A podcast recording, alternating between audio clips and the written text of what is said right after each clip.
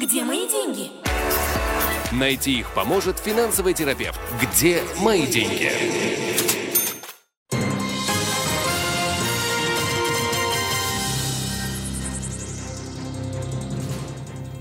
В эфире главный выпуск новостей. Данные за минувший месяц, представленные Центральным статистическим бюро, показывают ухудшение в израильской экономике. Так, годовой показатель инфляции, самый высокий за минувшие 14 лет, составляет уже сейчас 5,2%. Цены на жилье по сравнению с прошлым годом выросли на 17,8%.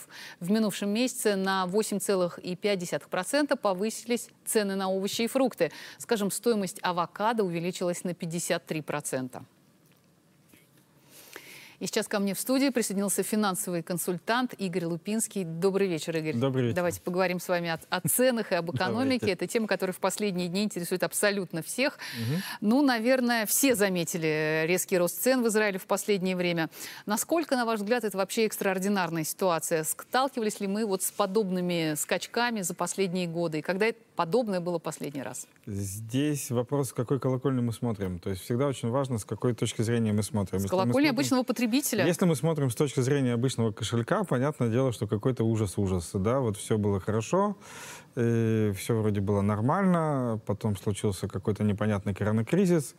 И там, кстати, тоже было двоякое отношение. То есть после того, как первичная паника прошла, э, там было даже в каком-то роде хорошо, потому что ушла достаточно большая часть расходов.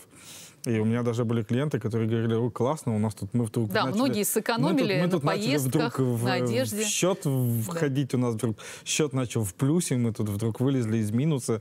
Вот, спасибо коронакризису, и сейчас вдруг какое-то непонятное подражание, все дорожает и так далее. То есть с точки зрения обычного потребителя, да, происходит что-то непонятное, ужасное. С точки зрения макроэкономики происходят абсолютно естественные процессы. Во-первых, э, Израиль не один такой. То есть давайте будем смотреть на картину в пропорции. Э, инфляция идет абсолютно по всему миру. То есть это а, абсолютно естественное течение событий после достаточно длительного и успешного развития экономики во всем мире, потом э, процессов э, коронакризиса, когда два года раздавались бесплатные деньги. Как только раздаются бесплатные деньги, начинается рост инфляции везде, в том числе и у нас. С точки зрения э, относительности, то есть относительно мир- мировых событий сегодня, Израиль находится на самом деле даже в, ну, в хорошем состоянии. То есть в Европе и в Штатах инфляция гораздо хуже. Я уже не говорю о странах э, менее хорошо развивающихся. Где мои деньги? В описании подкаста вы можете найти больше информации о нашей школе и задать свои вопросы по указанному номеру WhatsApp мессенджера. Э, Поэтому да, подорожание есть. Это да, естественный процесс. Да, последние 14 лет мы этого не наблюдали, потому что мы находились э, условно в хорошем сезоне. Знаете, когда-то был э, замечательный анекдот про Советский Союз. Что, что мешает сельскому хозяйству в Советском Союзе? Всего четыре причины. Лето, осень, зима и весна. Вот. И здесь та же самая история. То есть есть в экономике определенная сезонность. После того, как очень долго все хорошо, обязательно Да. приходит период, когда происходит, спад, да, что все происходит по синусоиде. спад. Ну, кстати говоря, сегодня также была опубликована информация, что экономика Израиля выросла на 6,8% во втором квартале. Это, опять-таки, по данным Центрального статистического бюро. А, так она росла в апреле, мае и июне. И а, вот этот высокий рост идет после отрицательных да, показателей в этой сфере. Но как-то так получается, знаете, что а, рост цен замечают все, а рост экономики как-то он остается для нас каким-то теоретическим. Ну, потому что да, потому что мы не видим, э, скажем так, мы, не, мы далеко не сразу э, видим э, результаты роста экономики, потому что рост экономики, он отражается на налоговых поступлениях. Когда в страну приходят налоговые поступления, далеко не сразу их начинают распределять. Соответственно, далеко не сразу мы видим какие, какую-то обратную связь к нам в кошелек, какие-то э, льготы, какие-то снижения, возможно, по налогам, какие-то дополнительные сервисы, которые страна предоставляет. А мы тут э, вроде как с экономикой все хорошо, а мы решили опять повыбирать. То есть мы опять выходим без бюджета, соответственно, мы снова далеко не сразу увидим э, какие-то результаты и плюшки обратно. Поэтому да, я сегодня иду в магазин, и у меня сегодня, грубо говоря, лапша вместо 6 шекелей стоит 8, и это больно. А что мне даст неизвестное, непонятное развитие экономики, э, очень сложно определить. А, ну вот э, мы до этого 12 лет находились там под руководством одного премьер-министра, да. А последний год как раз такой достаточно драматический. Вот да, мы приводили цифры, инфляция, рост цен на жилье и так далее. Не только в Израиле, но и во всем мире, на самом деле, как вы отметили. А у нас было другое правительство. Вот на ваш взгляд, можно ли вообще, в принципе, переломить экономическую ситуацию административными мерами? И а, как действовало в этом плане наше правительство? Приняло ли оно какие-то действительно важные решения, э, чтобы замедлить этот рост цен, да, облегчить э, жизнь для простого израильтянина, для вот обычного среднего класса? Или же, наоборот, какие-то решения важные, которые напрашивались, да, но приняты не были? Вот, например, Авигдор Либерман, который неоднократно здесь был в нашей студии, он говорил, что они а, достаточно серьезную реформу снижения цен предлагали, в том числе и то, что касается цен в магазинах, там работа с поставщиками и так далее, на рынке фруктов и овощей, там открыть экспорт, много было всяких разных решений. Вот работают ли они, да, и вообще возможно ли это? Возможно ли на фоне вот, вот этих скачущих во всем мире сейчас цен что-то сделать таким путем? Но административное вмешательство в экономику всегда возможно, во-первых, и при правильном, э, скажем так, управлении дает свои плоды. И, в принципе, мы находимся, э, надо не забывать, что у нас достаточно э, локализованная экономика, мы очень маленькая страна, поэтому вот в такой стране, как наша, вмешательства сверху, они вполне себе эффективны. Это малоэффективно для крупных стран, у нас это вполне работает.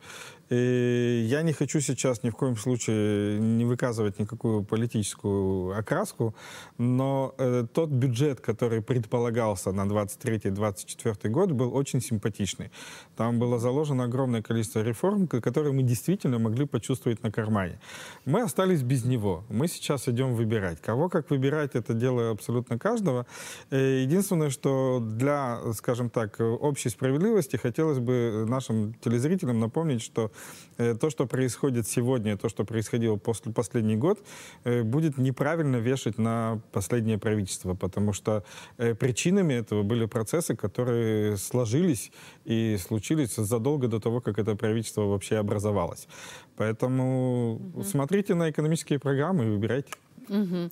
А, вот скажите, а насколько адекватно да, в условиях вот этих а, роста цен ведут себя банки, которые все сильнее ужесточают контроль над средствами граждан? И вообще иногда ведут себя как государство в государстве, уже давно превратившись в какую-то даже там не пятую, а вот, я не знаю, третью власть, наверное. Ну, давайте я вам вопрос задам. Насколько адекватно ведет себя предприниматель, который хочет зарабатывать? Это адекватное поведение?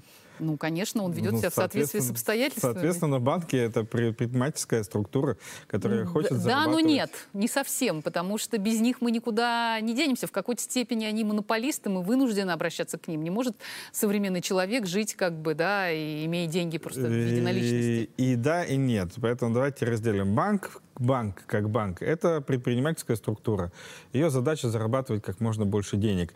Единственное, кто ограничивает банк в данных действиях, это структура, которая называется Банк Израиля, а конкретно э, отдел контроля над банками, э, который не дает им разгуляться и изо всех сил старается э, держать их в рамках того, чтобы они э, все-таки не полностью нас, э, грубо говоря, грабили, а действовали в некоторых рамках. Поэтому э, смотреть на банк как на структуру, которая будет о нас как-то заботиться, это ошибочно. Я не хочу использовать другие существительные. Вот. Э, их задача зарабатывать деньги. И они сейчас, кстати, э, за, по результатам прошлого года, когда э, мы с вами вздохнули чуть-чуть после коронакризиса и быстро пошли брать кредиты, кредитные карточки, покупки, поездки за границу, ипотеки и прочее, прочее, сейчас радостно показывают замечательные свои отчеты, и распределяют дивиденды и радуются своим прибылям, которые, кстати, в следующем году будут чуть-чуть поменьше. Вот. Но банки, их задача зарабатывать деньги. Наша задача быть достаточно финансово грамотными, чтобы не позволять им этого делать. Скажите, пожалуйста, а вот какие вообще тенденции ждут нас э, в среднесрочной и долгосрочной перспективе, к чему нам готовиться, и как вообще, ну, рядовой гражданин Израиля, да, не имеющий там каких-то акций, каких-то там дополнительных доходов, инвестиционных квартир, как он может действовать, чтобы защитить вообще свои деньги и стараться не опускаться ниже черты бедности? Не И- тратить все деньги на еду, потому что, насколько я знаю, согласно одной из экономических теорий, а, когда большая часть дохода, подавляющая часть дохода тратится именно на еду и вот да, на необходимые ежемесячные услуги, человек просто автоматически переходит в категорию Ну, я бедных. переформулировал по-другому. Когда объем доходов еле-еле превышает необходимую корзину Да. продовольствия, тогда, да, тогда ты находишься на грани бедноты, потому что если ты зарабатываешь 30 тысяч и 24, там, условно, тратишь на еду, то просто хорошо питаешься. Где мои деньги? В описании подкаста вы можете найти больше информации о нашей школе и задать свои вопросы по указанному номеру WhatsApp мессенджера. Здесь э, следующая ситуация. Мы, опять-таки, мы вышли из периода, когда все было хорошо. Когда можно было о многом не думать, когда были хорошие кредитные условия, когда были низкие цены, когда было по стабильности из года в год мало что менялось, и можно было условно плыть по течению и ни, ни о чем не думать, ничем не заниматься.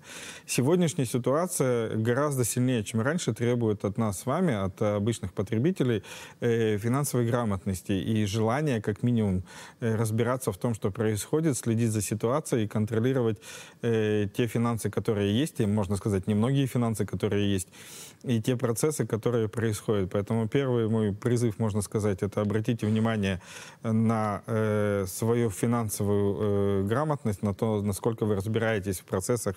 И об- ну, как минимум обратите на эту, э, э, на эту ситуацию внимание, то есть разберитесь, что такое банки, э, как работает, не знаю, страхование, инвестиции базовые. Банки это те, кто дает деньги тем, у кого они и так есть, и отбирает нет, деньги у тех, у банки- кого их банки нет. это структура, с которой всем надо научиться правильно работать и коммуницировать. И на нас сейчас, чем дальше, тем больше государство, я это говорю постоянно, государство перекладывает ответственность за очень многие решения. И те реформы, которые происходят за последние 4 года, это будет продолжаться дальше, э, требуют от нас с вами, от обычных граждан, э, разбираться в, тех решениях, которые мы принимаем. Нам, да, дают хорошие возможности, но у нас нету, скажем так, 10 лет школы сейчас пойти и поучиться этому. Поэтому приходится учиться быстро, разбираться быстро, все больше э, пользоваться услугами специалистов для того, чтобы не совершать ошибки. А в плане пророчества я очень редко люблю ванговать, но э, в ближайший год, то есть с 22 годом все понятно, мы будем находиться в пределах плюс-минус 7% инфляции. 23 год нас ожидает тоже инфляция и далеко не меньших размеров. А вот 24 год будет очень сильно зависеть от результатов выборов, потому что если удастся сформировать правительство и у нас появится бюджет на 24 год, возможно, там будут механизмы, которые смогут э, данный поток, э, данный процесс остановить. А какая из партий, на ваш взгляд, предлагает наиболее адекватное решение проблемы, вот, о которой мы с вами сейчас а я говорим? могу не Просто- отвечать на этот вопрос? Хорошо, не отвечайте, наверное, да, наверное, не стоит. А, но а, как вы думаете, не сказывается ли вот на этих ценах растущих некая зарегулированность и закрытость израильского рынка, в том числе и для внешних поставщиков зарубежных? Естественно, да. И те реформы импорта, которые были сделаны в последнее время, лично я их приветствую. Мне очень интересно посмотреть на эксперимент ввода в Израиль иностранных э, зарубежных торговых сетей, чего не было, ну, как минимум за последние 27 лет, что я в стране. Э, Поэтому, когда э, продуктовые сети зарубежные к нам придут, посмотрим, смогут ли они устроить небольшую торговую войну и снизить цены, или они просто впишутся в местный хоровод, и мы будем и им тоже платить дорого. Скажите, а вот насколько рост цен обесценивает пенсии и пособия для наиболее уязвимых групп населения? Или в этом направлении что-то делается, и там происходит какая-то Ну, индексация? с точки зрения пособий, э, пособие индексируется, поэтому э, здесь я бы особо не переживал. А что касательно пенсий, э, напомню то, что я сказал буквально пять минут назад. То есть э, наши пенсии находятся в нашем с вами управлении, как это ни странно для многих. То есть мы с вами самостоятельно управляем этим процессом, и те, кто этим интересуется, э, они даже, можно сказать, э, и больше зарабатывают на том, что сегодня происходит, а те, кто пускает подобные процессы на самотек, э, да, они, э, я не скажу, теряют деньги, но не зарабатывают столько, сколько могли бы. Мгм. Большое спасибо, Игорь. Со мной в студии был финансовый консультант Игорь Лупинский, который сказал, что нам всем с вами нужно становиться финансово грамотными, разбираться в банковской системе и вообще следить за своими доходами и расходами. Большое спасибо, Игорь. Спасибо вам. Где мои деньги? Найти их поможет финансовый терапевт. Где мои деньги?